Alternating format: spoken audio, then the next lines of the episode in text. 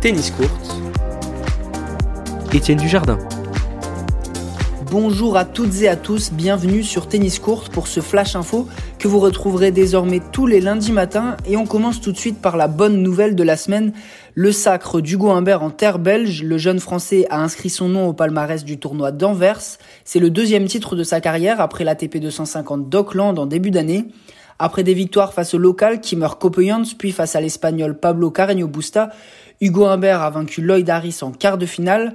Le Messin sauve ensuite 4 balles de match face au Britannique Daniel Evans et se hisse en finale où il conclut sa belle semaine face à l'Australien Alex Deminor 6-3, 7-6. Le gaucher de 22 ans sera 32e mondial ce lundi, son meilleur classement en carrière. Lors de la cérémonie, Hugo Humbert a tenu à remercier son nouvel entraîneur Nicolas Copin c'est notre première semaine ensemble et il m'a très bien préparé pour chaque match, a-t-il déclaré. Même jour, même heure, même vainqueur. Comme la semaine dernière, Alexander Zverev a imposé sa loi à Cologne. Après sa victoire dimanche dernier face au Canadien Félix Auger-Aliassime, l'Allemand a écrasé l'Argentin Diego Schwartzmann. Victoire 6-2-6-1 pour aller remporter son 13e tournoi ATP. La meilleure performance française du tournoi revient à Gilles Simon, vainqueur de Denis Chapovalov, 12e mondial au deuxième tour. Le Français de 35 ans a pris sa revanche sur le Canadien qui l'avait éliminé en 4-7 porte d'Auteuil. Pour Gilles Simon, c'est une belle manière de faire la promotion de son livre ce sport qui rend fou, qui sort ce mercredi 28 octobre. Sur le circuit WTA, le tournoi d'Ostrava a été remporté par Arina Zabalenka qui a étrié 6-2-6-2 sa compatriote biélorusse Victoria Azarenka pourtant très en réussite depuis la reprise du circuit à New York. Azarenka qui cumulait 19 victoires sur ses 23 derniers matchs. Arina Zabalenka, 22 ans, remporte ainsi son huitième titre, le deuxième cette année après Doha fin février. Et la douzième mondiale est pourtant passée très très proche de la sortie dès les quarts de finale. Son adversaire Sarah Sorribes-Tormo, 73e au classement WTA, menait 6-0, 4-0. L'Espagnol a même obtenu deux balles de 5-0 avant de voir Arina Zabalenka revenir dans la partie. Score final 0-6, 6-4, 6-0.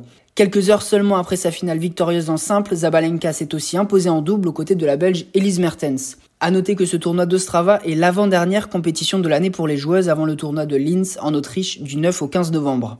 Océane Dodin a certainement sabré le champagne hier soir après sa victoire au tournoi ITF de Reims. Elle a battu en finale la russe Lyudmila Samsonova, 129e mondiale, 6-4-6-2. C'est le 12e titre pour la française de 24 ans, le deuxième cette année après le tournoi ITF de Mâcon.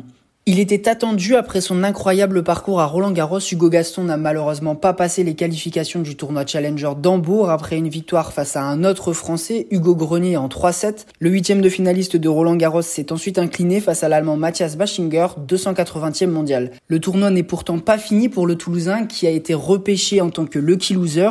Il défiera Soumit Nagal au premier tour. Sur le circuit Challenger, Ilya Ivashka, 129e mondial, a remporté le tournoi d'Istanbul. Le Biélorusse a battu le Français Benjamin Bonzi en demi-finale. Demi-finale qu'a aussi atteint Antoine Wang au Challenger de Ismaning en Allemagne. Le Français s'est incliné face au futur vainqueur du tournoi, le Suisse d'un mètre 95, Marc-Andrea Hussler. En bref, fin de saison compliquée pour Lucas Pouille après une opération du coude droit en juillet, un forfait à Roland Garros en septembre.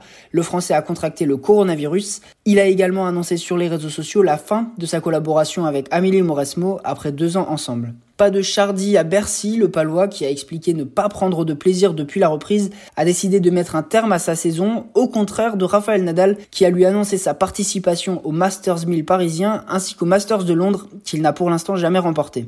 Au programme cette semaine, le tournoi ATP 500 de Vienne dont le tableau n'a rien à envier à celui d'un Masters 1000. Parmi les engagés, on retrouve Novak Djokovic, Dominic Thiem, Stefanos Tsitsipas, Daniel Medvedev, mais aussi Gaël Monfils qui fait son retour sur les terrains après sa défaite au premier tour lors de Roland Garros.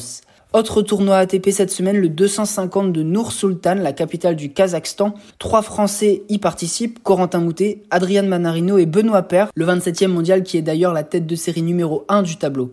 C'est la fin de ce Flash Info. Merci à tous de l'avoir suivi. Tennis court est de retour ce jeudi avec l'interview de Flavie Brugnon, 17 ans et 8e de finaliste à Roland Garros Junior cette année.